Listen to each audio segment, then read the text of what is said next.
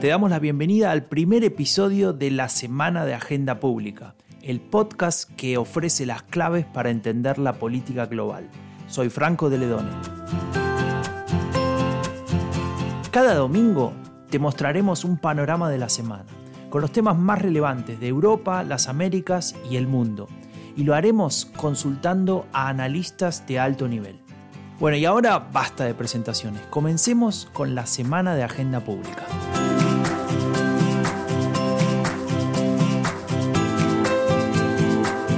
China, el gigante asiático. En los últimos días nos ha sorprendido el brote de coronavirus en Wuhan. Y la pregunta es, ¿qué efectos conlleva esta enfermedad para la economía china?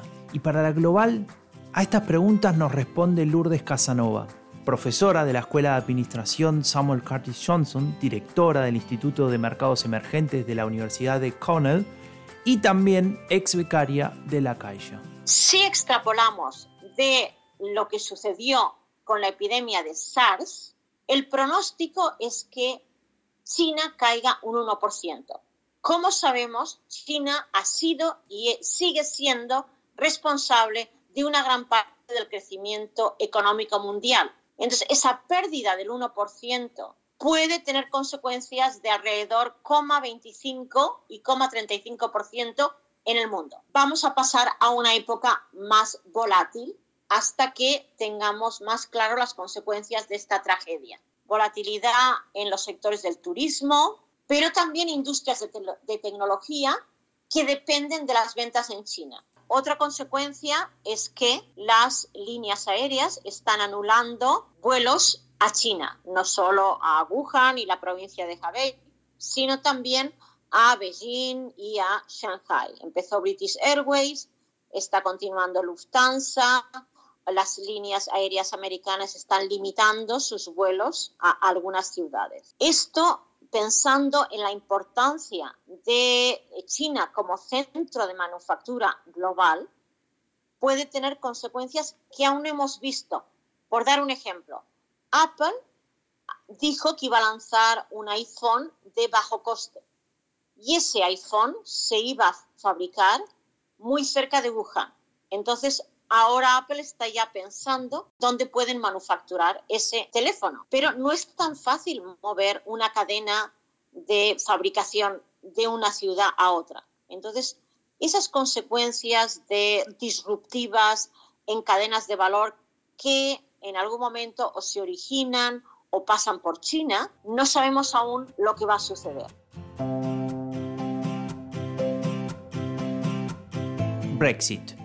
El 31 de enero se terminó una era. El Reino Unido abandonó la Unión Europea. Es la única certeza porque todo lo demás son interrogantes. ¿Qué va a pasar? ¿Cuáles son las consecuencias? ¿Cambiará algo realmente? Paulina Astroza, profesora de Derecho Internacional y Relaciones Internacionales en la Universidad de Chile y miembro de la red de politólogas, nos comparte su visión. El acuerdo de salida negociado entre la Unión Europea y el Reino Unido durante más de tres años y que finalmente llegaron a un acuerdo con el gobierno de Boris Johnson y fue aprobado por el Parlamento británico y por las instituciones de la Unión Europea, entra en vigencia el primero de febrero para regular las relaciones entre la Unión Europea y el Reino Unido durante un periodo de transición que durará en principio hasta el 31 de diciembre del 2020 y en el cual el Reino Unido, pese a ya no ser parte de la Unión Europea, ni de sus órganos, ni de las instituciones, direcciones, pierde su derecho de voz y voto, por lo tanto, en la toma de decisión al interior de la Unión, debe aplicar el derecho de la Unión Europea, deberá contribuir, también al presupuesto como lo ha venido haciendo y eh, todo lo que dice relación con los derechos de los ciudadanos, de las empresas, eh, del turismo, eh, etcétera, seguirá regido durante este periodo por este acuerdo. Por lo tanto, los ciudadanos en general no van a sentir eh, las diferencias, pero sí a nivel institucional van a haber eh, importantes modificaciones.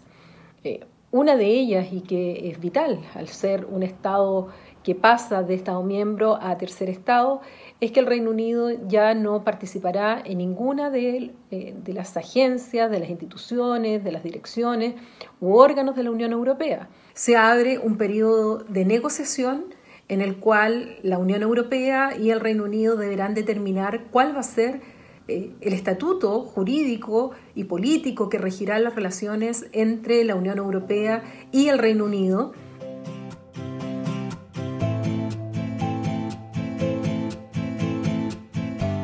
Brasil. Jair Bolsonaro lleva más de un año en el poder. Desde su llegada, la preocupación por el deterioro de la democracia ha ido en aumento. Daniela Campello, profesora de política y Relaciones Internacionales en la Fundación Getulio Vargas de Río de Janeiro, expresa su posición y detalla el panorama actual.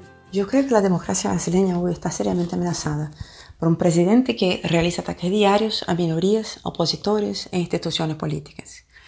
Lo que se observa hoy en Brasil no se parece a nada que se haya observado en los últimos 30 años de democracia. En ese sentido, no hay mínimo desacuerdo incluso entre los pocos optimistas en el país. El pequeño compromiso de Bolsonaro con la democracia se destaca incluso en comparación con otros populistas autoritarios que ahora están en el poder en países como Polonia, Hungría, Turquía y Venezuela.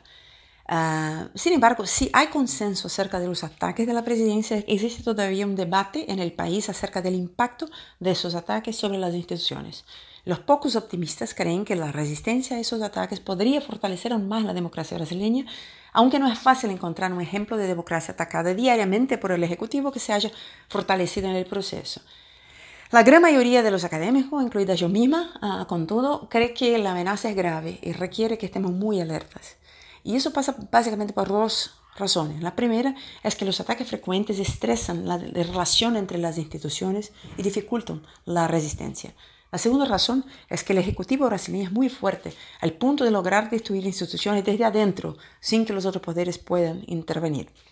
Medio ambiente, educación, cultura se encuentran entre las áreas en las que ese proceso es más visible, pero no son las únicas.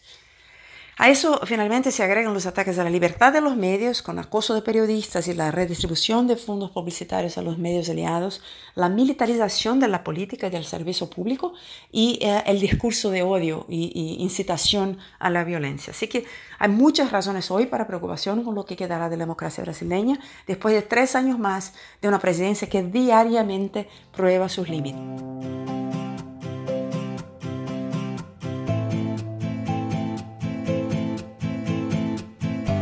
La CELAC, es decir, la Comunidad de Estados Latinoamericanos y Caribeños, está a punto de cumplir 10 años de vida. Su presidente pro tempore, Andrés Manuel López Obrador, ha impulsado su relanzamiento y consolidación.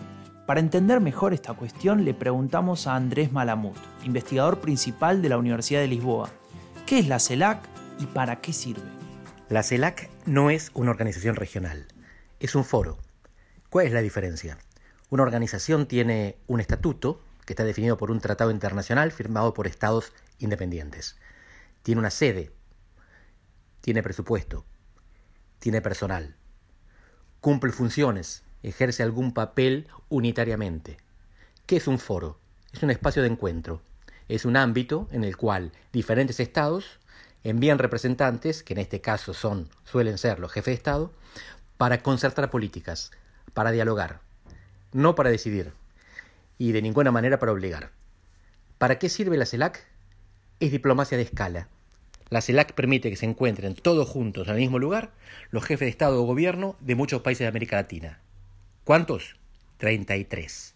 ¿Qué característica singular encontramos dentro de estos 33 estados? Que nueve tienen como jefa de Estado a la reina de Inglaterra.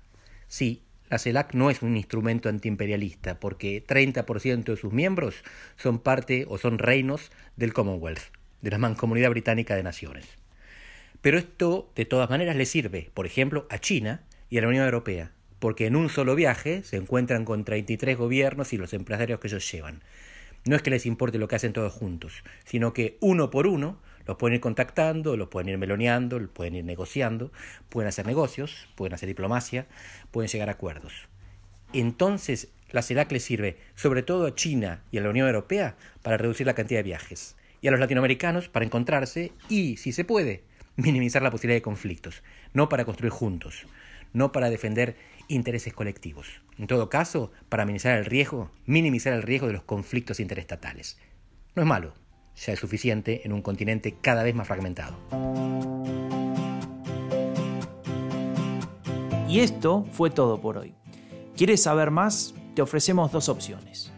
Puedes visitar agendapublica.es o puedes esperar hasta el próximo domingo, cuando publiquemos un nuevo episodio de la Semana de Agenda Pública, el podcast que te da las claves para entender la política global. Yo soy Franco de Ledone y junto al equipo de Agenda Pública te damos las gracias por estar ahí.